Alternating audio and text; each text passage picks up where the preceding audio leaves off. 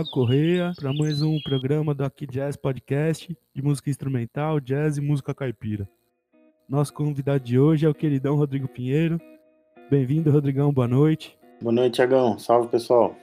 Então, Rodrigão, é, aqui no podcast é, é, um espaço que a gente vai usar para os artistas de Botucatu e região, para a gente divulgar um pouco dos trabalhos, contar um pouco de causo, falar um pouco das histórias de gig trampos. E aí fica, fica aberto esse canal para sempre que você quiser falar alguma coisa ou divulgar algum trabalho, a gente tá por aqui. Ah, legal. Vamos lá. Então, Johnny, eu queria saber primeiro é, como é que como é que começa a sua história com a música, né?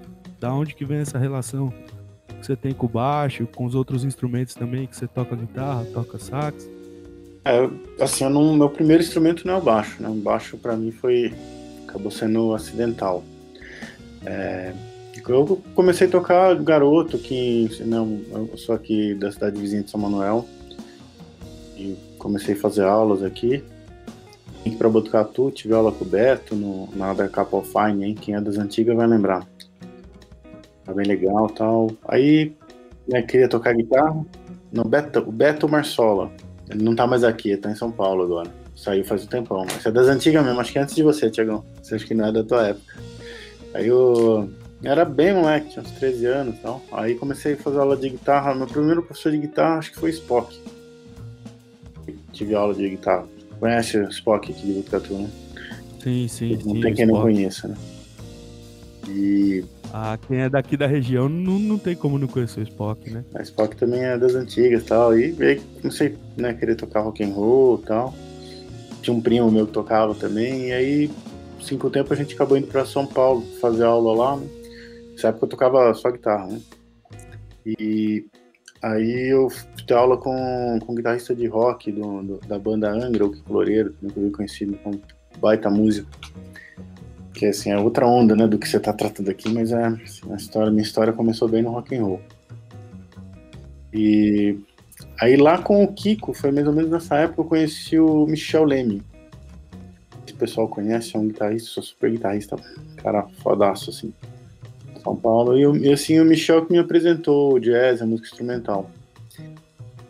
E, e é, isso tudo tocando guitarra, né? E, e, na época que eu comecei a tocar baixo foi meio de curtição, que o, o Kiko, inclusive, que era, ele era endorser da Tajima, e aí ele, ele pegou um baixo para mim lá na fábrica lá, que ele, que, e aí a gente começou a tocar junto.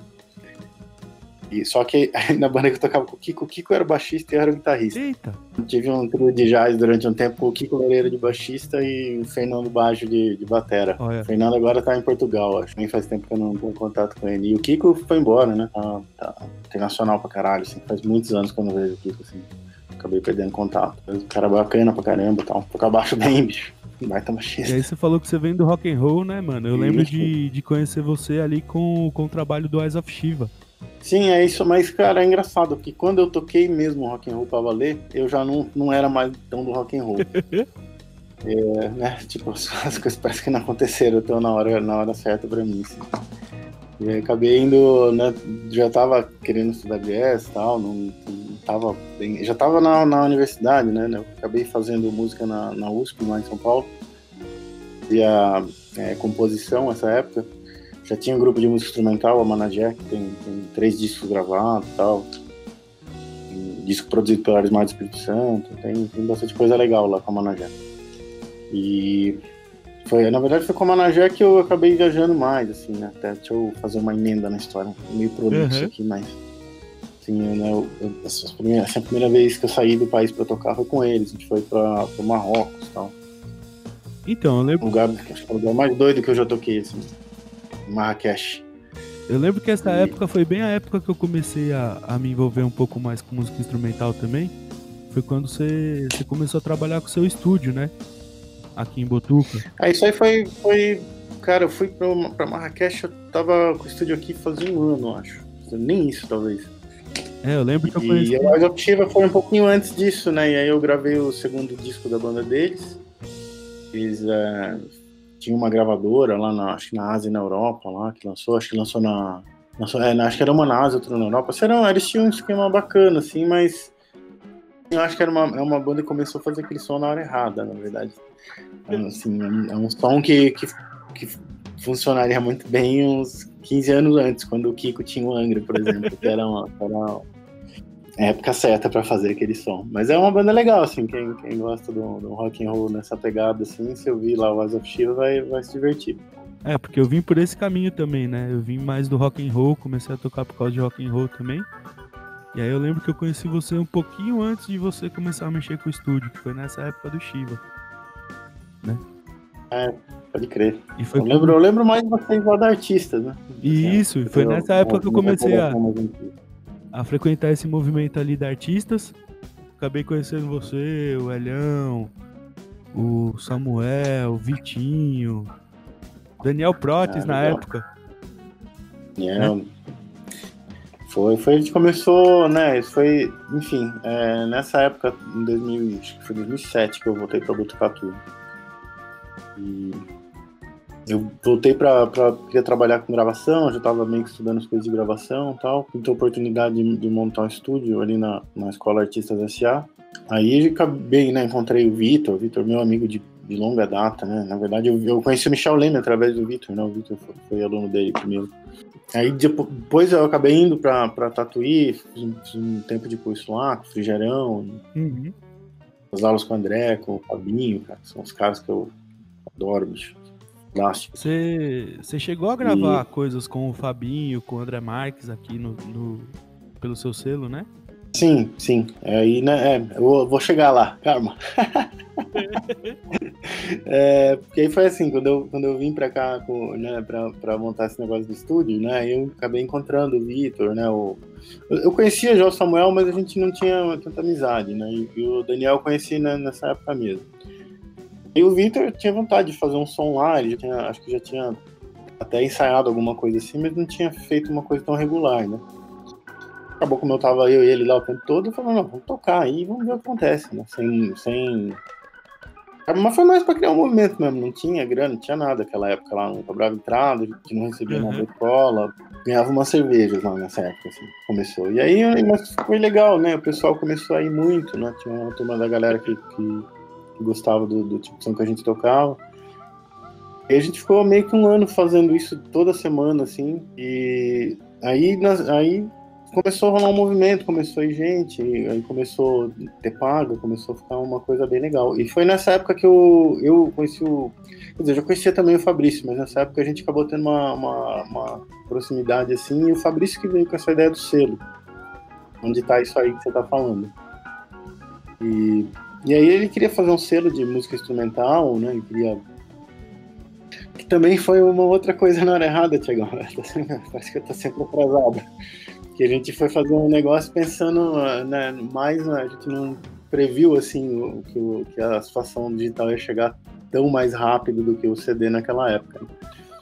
Mas assim, a gente acabou fazendo as coisas muito legais, né? E assim, a proposta daquele selo era divulgar o som que o pessoal estava fazendo em Tatuí, que era uma coisa muito boa, vem muito do da ligação com o som do Hermeto, né? Por causa do André, principalmente, que estava lá dando aula. O André, para quem não conhece, é pianista do Hermeto faz 30 anos. Né? Vida toda, entrou lá, com 18, 17 anos, a bicha é um dos melhores músicos do Brasil, para mim, sem dúvida. E ele, ele influenciou muita gente que estava lá na escola. Você chegou a estudar lá, não, Tiagão? Cheguei a estudar lá. Cheguei a, a, a fazer aula com o Frigério, com, com o o Everton de, de, de prática de conjunto também. Mas o André eu tive uma outra relação, né? Ele, como ele frequentava a casa que eu morava, eu acabei conhecendo o André como pessoa e não como professor, né? E também tive um contato bem massa, assim, com ele. Ele foi um cara que me abriu várias portas, assim. E, e foi logo depois dessa época que você chegou aqui em Botuca que eu comecei a frequentar artistas também. Comecei a ter um pouco desse acesso mais contínua a música instrumental, né? E, e, eu lembro, eu lembro bastante assim de, de ver você estudando no piano, né? Que era uma época que você estava ali construindo o, o estúdio. Então você ficava bastante tempo com o piano. Eu lembro bastante ali de você estudando piano. Fazendo algumas coisas com o sax é, né? também. Puta, eu passei por, por, várias coisas, assim, mas tudo meio experimental, né? não parei muito em nada, pela verdade. Enfim, aí assim, é, o lance do selo era, era tentar pegar esse som e, e levar para algum lugar, né? E, inclusive, o primeiro, a primeira gravação, o primeiro disco que a gente gravou desse selo foi de um quarteto que o Fabinho tinha na época, que era o Fabinho, o André Grelo, pianista, o Gui Maróstica, baixista, baita baixista, músico foda também, eu acho. E o Paulão, que, cara, eu sou demais de fã do Paulão. Paulão é um dos caras que eu mais gosto na música, assim. Cara novão, bicho, pra mim ele quebra tudo muito, assim. Muito foda. Eu lembro de ver a gravação desse disco, de acompanhar, porque foi bem na época que eu tava bem ativo na escola. Eu lembro de ver algumas sessions desse, dessa gravação. Foi bem. Sim, né? Com uma janela lá pra fora. Né? É. é quem tava ali na frente e ficava assistindo a gravação dos caras. Era muito legal, cara. Uma do... fase bem legal, assim. Foi legal ter feito isso. Aí depois a gente fez um outro disco de um grupo do Fabinho, que chama Mente Clara. Um baita grupo legal pra caramba. Gravamos um disco do, do João Paulo Gonçalves, puta de um guitarrista também. Cara, gravamos Sincado, Trio Jabor também do Paulão, do Paulão Fio Grela, né? Sem o, é, o Trio Jabor é o, é o Quarteto Fabinho sem Fabinho. Uhum. E gravei também o, nessa mesma época um, um, disco de quarteto do André, que a gente acabou não lançando. Eu acho que o André disponibilizou isso em plataforma digital. É, eu não sei direito, mas deve, dar, deve ter, assim, se quem quiser procurar, assim, para dar Cara, uma. Eu Dá uma, dá uma olhada nas coisas do André Marques que deve ter, assim, como acessar esse, eu, esse material. Eu lembro que das sessions que eu vi que me marcaram muito, assim, foram do. O do. O do quarteto do Fabinho, quarteto do André, do André Marques, e o trio Jabor. Esses me marcaram bastante, assim, porque eu, eu acompanhei a movimentação ali, né? Durante o dia, durante a noite, quando vocês estavam gravando, as as entre takes ali, né? E foi bem marcante para mim, assim, de ver essa galera bem de perto trampando nesse nível absurdo, né? Tocando coisas. Era lindas. muito legal, cara. Então, foi, uma, foi assim, na, né, na, parte do negócio não deu certo, mas assim, para mim valeu cada centavo investido e cada minuto gasto.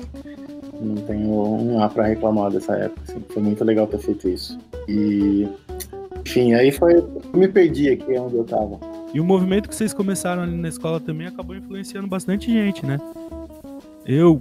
eu... Sim, é, tem uma galera daqui, acho que você, o Shalom, o Jonatas, assim, tem uma galera aí que, começou a tocar ali, né? A gente ficou né, um ano lá com, com o Daniel, depois a gente começou a fazer um som com o Barba, né? Eu conheci o Barba também ali. Bicho, o Barba é um cara que eu considero um irmão, assim. Inclusive é um. Acho que trampo assim que eu tô tentando produzir hoje é um trampo de duo, eu com Barba e tá tocando vibrafone, né? Eu toco baixo e tá, então a gente falou, vamos gravar um disco nós dois. Olha que lindão. negócio de pandemia tem que ser tudo assim, né, Tiagão? Tudo longe. Tudo de longe, não dá mais pra ficar tão perto, né? Então aí a gente falou, ah, bicho, porque a gente, né, eu acho que quem, quem toca esse tipo de som assim sempre teve um pouco de. Cara, não é preconceito, é porque realmente você não tá tocando junto, você perde um pouco da interação, né? Mas assim, você cria também uma né, o negócio da pandemia mostra que também é possível fazer coisas interessantes assim hoje, né? Não que isso começou a acontecer agora, né? Lógico, muito de, muito de gente fez isso, né? Mas assim, é uma coisa que acho que abriu o olho de, de muita gente, assim, inclusive meu, assim, dá uma olhada, não dá pra, dá pra. Dá pra continuar produzindo sim, não é isso que vai parar a gente, não. E você tem produzido bastante em casa com esse duo? Não, a gente tá meio começando, a gente começou as conversas agora, a gente tá meio que escolhendo ainda o que, que vai fazer e tal. Tem é, músicas antigas minhas, tem. A gente quer escrever umas coisas novas aí também, tem coisa do Barba que ele tá, tá me mostrando que a gente vai fazer, o Barba também compõe. Então, a gente não, ainda nem sei o que, que vai ser, assim, mas a gente provavelmente vai, vai fazer, provavelmente vamos fazer filmando também, né? E talvez a gente tente fazer, se, se, se der certos planos, assim, é, talvez juntar, tipo, conseguir gravar separado o vibrafone e o baixo e de repente juntar a guitarra e batera valendo, assim, pra, pra não perder toda a interação que pode ter, né? Então não sei, mas também é um trampo sem pressa, né? Agora acho que não dá pra ter pressa, né? Ainda não é, não é hora de ficar correndo, né? Hora de... É, esse momento, esse momento aqui é, é, é bastante de produção caseira mesmo, né? Sem, sem ficar indo pra estúdio, juntando um monte de gente, né?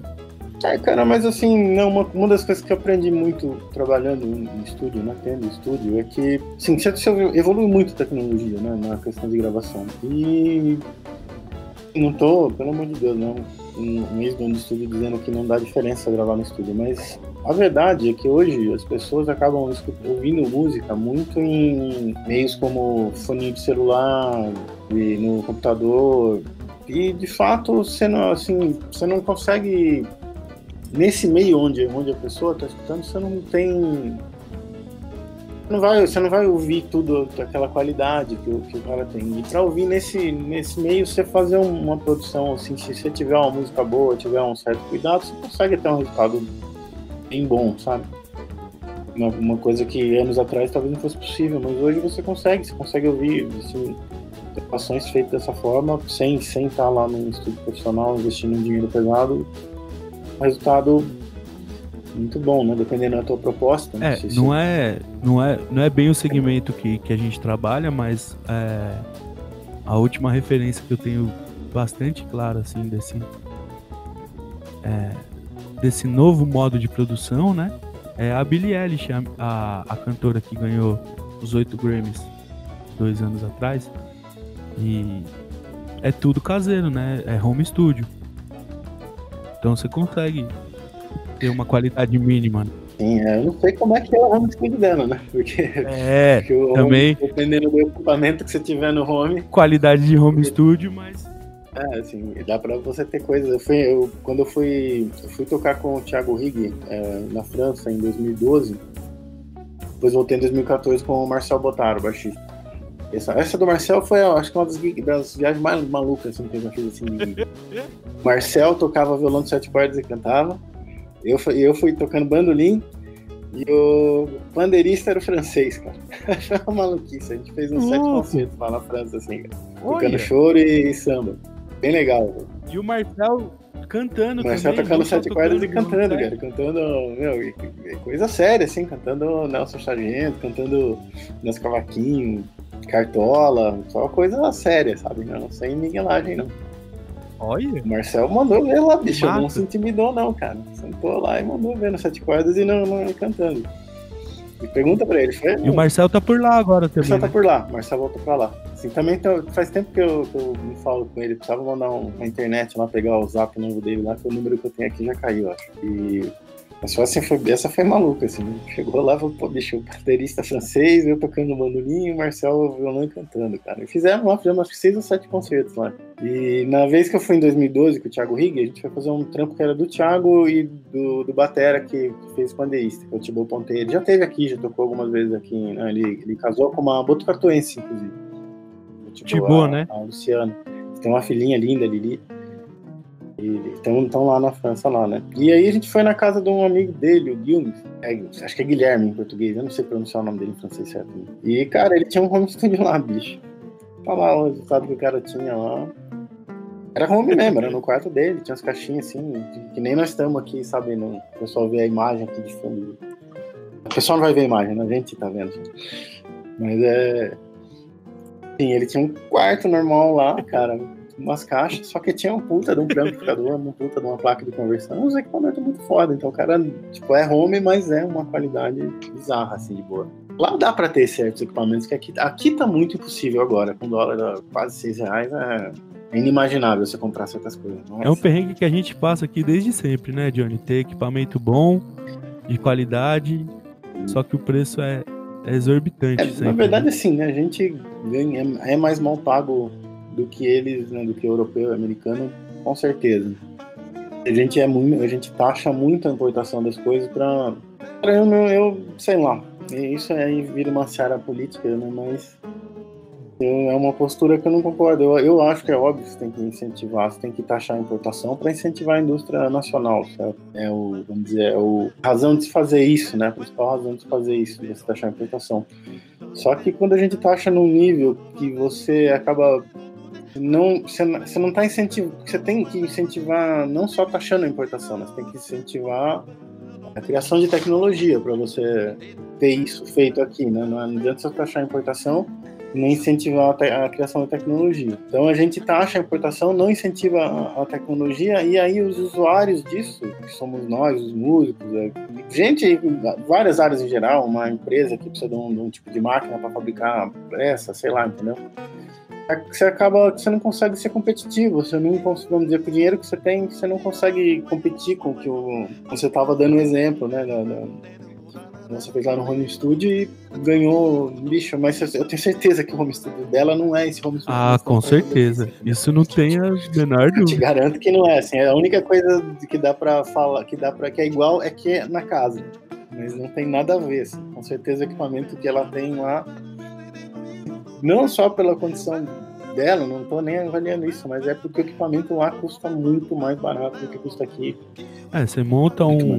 Qualquer instrumento que você for tocar aí, você monta um, um, um set bom com 1.500, 2.000 dinheiros, né? Aqui no Brasil, com 2.000 dinheiros, você não. Você monta é, metade não, do set. Consegue ela consegue, vamos dizer assim, o, por exemplo, do Guilmes lá, que eu tava dando exemplo, ele, ele não tinha, por exemplo, muita coisa, né? Ele gravava, né, os trabalhos dele eram mais de violão, voz e guitarra. Acho algumas coisas de baixo, ele fazia também. Então ele não tinha, vou dizer, não tinha oito canais de estúdio na casa dele. Ele tinha um canal, mas ele tinha um canal com uma qualidade que você vai encontrar em estúdio de ponta aqui no Brasil, por exemplo era isso, né? Instrumento, eles têm uma, mais facilidade de acesso ao instrumento. Agora sim a gente está melhorando um pouco com a questão da, da loteria aqui, né? Você está vendo aparecer fazendo instrumentos muito bons, né? Sei lá, tem, tem vários, assim, que eu posso citar. Sim. Inclusive, nós dois temos um baixo do Tchê, né? Bom, tal. Tem muita gente já começou. O problema é que ainda sofre com peça, né? Que muitas das peças que os caras usam ainda vem de fora. Mas a qualidade. parecendo muito, né? Mas assim, eu sei lá, né? A gente tem que. A gente pode perder a esperança, né, Tiagão? Tem que acreditar Estamos aqui na guerra, né? A gente não vai ficar nessa pra sempre. Né? A gente tem, tem que. Uma hora isso tem que melhorar. É, uma hora a gente tem que conseguir. E fala pra mim também qual, como é que foi a experiência sua. É, você já falou um pouco aí da, da ida com o Marcel pra França. Da, da sua ida pro Marrocos com a Managé. Ah, cara, foi, foi é, um lugar é muito maluco, assim, culturalmente, assim, é muito... Assim, a Europa tem uma diferença, assim, eu fiquei muito mais tempo na Europa do que lá, né? Lá fiquei uma semana no Marrocos.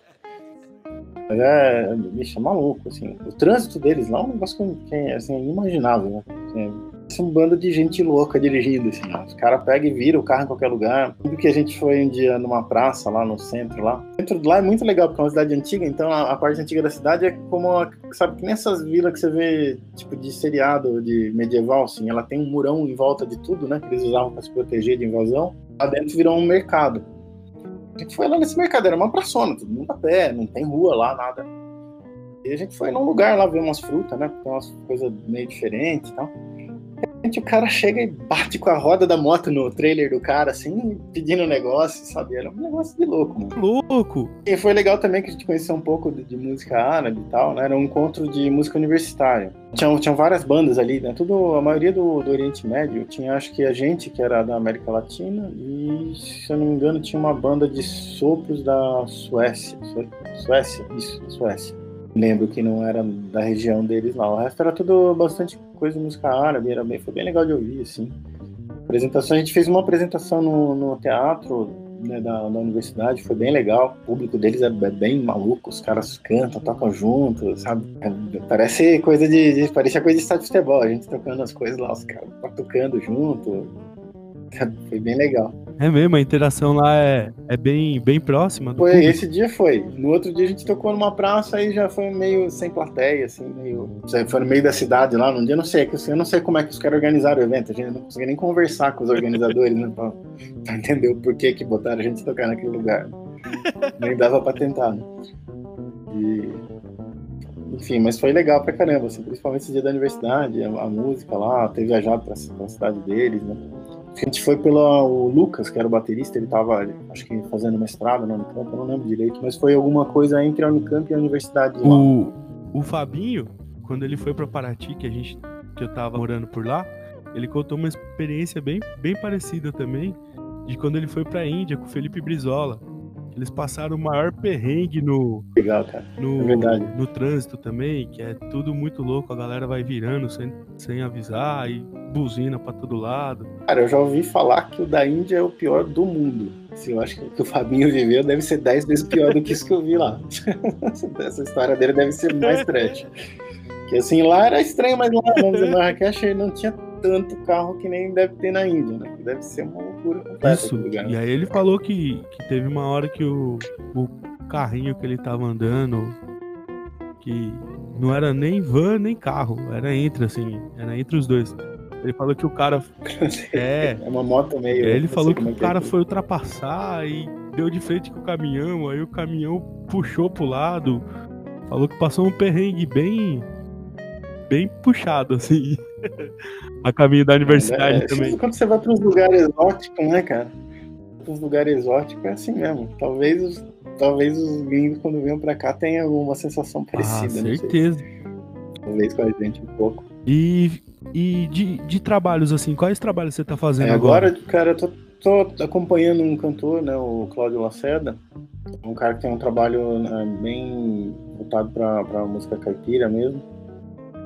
E tem, sabe, um, é, a ideia dele de, de mostrar, de, de manter essa tradição viva, né, de, mas assim, com, com uma leitura própria, sabe? Não é, não é, não é um, um resgate histórico que ele faz, é uma coisa é uma leitura dele, é um cantor muito legal conhece muito a história da, da, da coisa caipira. Acho que é um cara legal. Se vocês estão fazendo coisa podcast com, com música caipira, é um cara bem legal vocês, pra vocês convidarem, conhece muita coisa.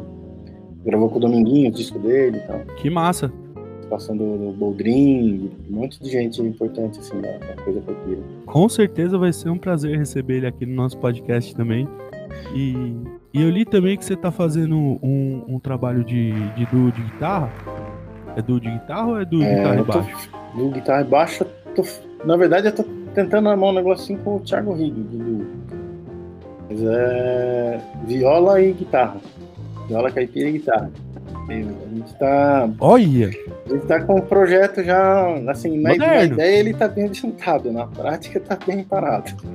Não sei se chegou a conversar isso com ele quando ele veio aí. É, entendeu? A gente tá, tá- A gente começou a mexer meio sério, assim, mas a gente começou a mexer bem perto de quando começou a pandemia, né? A gente tipo, começou, falou, vamos tocar pra ver o que que sai, pra gente tentar ver se descobre que, nós vamos fazer, né? Foi meio, foi meio assim, sabe? Não foi, ah, vamos fazer isso, vamos, vamos tocar junto e ver o que a gente acha legal fazer. né? E aí quando a gente começou a achar esse caminho, aí parou, né? Teve que parar de se ver, não, tinha mais como, como manter nossa, é, o- a proximidade. Aí a gente pensou em talvez vamos produzir aí um arranjo né, mais para esquema de internet, assim, para sei lá, começar a mostrar cara fazendo isso. E é isso. E o Duco Barba, que aí vai ser outra coisa, vai ser um. Não sei ainda. A gente tá. Esse acho que vai ser já, já mais planejado, porque já tem meio as músicas, ele tem as músicas, então tá mais é escolher o que foi fazer e fazer. assim. Do Thiago que é mais experimental, assim, ainda não. sabe o que vai ser direito. Que massa, Rodrigão. Um prazer receber você aqui no nosso podcast. Muito obrigado da entrevista. A gente vai, vai, vai ter esse canal aqui é, sempre à disposição para falar de trampos e causos, tá? Queria agradecer mais uma vez sua presença, disponibilidade aí, tá? E qualquer, qualquer novidade a respeito de trampos e, e produções novas, dá um salve que a gente vai, vai divulgar por aqui também no Ah, canal. legal, Thiagão. Pô, obrigado pelo convite, cara. Parabéns aí pela iniciativa. É muito legal aí o que você tá fazendo. Sabe também que pode contar com a gente aí quando precisar, cara. É, espero que as coisas rolem pra todos nós aí. Um abraço para o pessoal que estiver aí ouvindo. Muito Um massa. Rodrigão. Valeu. Valeu, vamos encerrando por aqui a entrevista. Boa noite, galera.